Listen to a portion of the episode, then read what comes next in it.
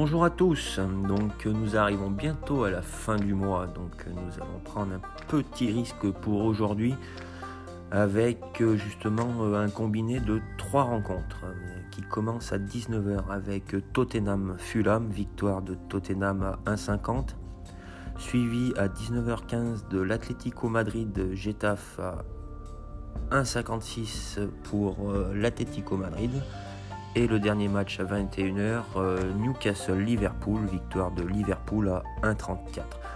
Ce qui fait une cote totale de 3,17 chez Winamax.